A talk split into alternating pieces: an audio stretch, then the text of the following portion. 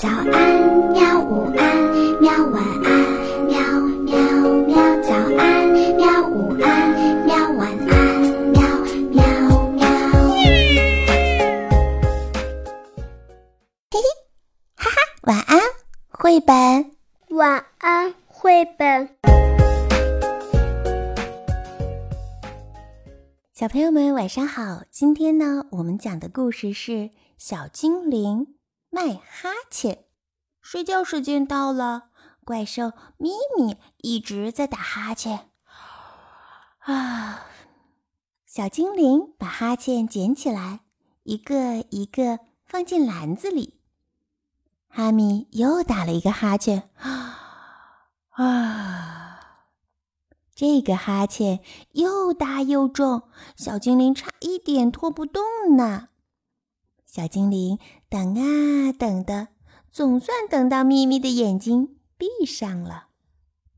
一、二、三、四、五、六、七、八、九，篮子里已经有九个哈欠了。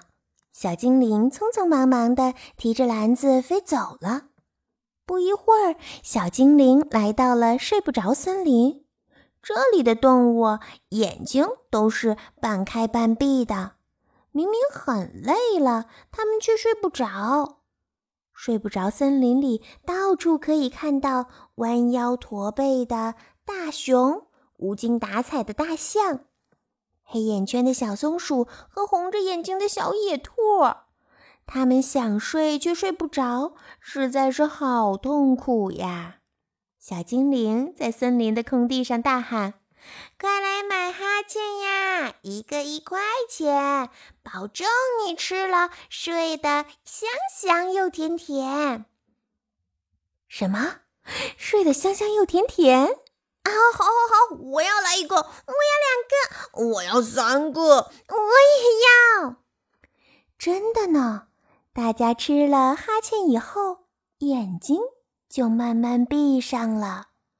大熊歪着头睡着了，大象抱着鼻子睡着了。野兔妈妈着急地说：“我家有五个小宝宝，哈欠不够，怎么办呢？”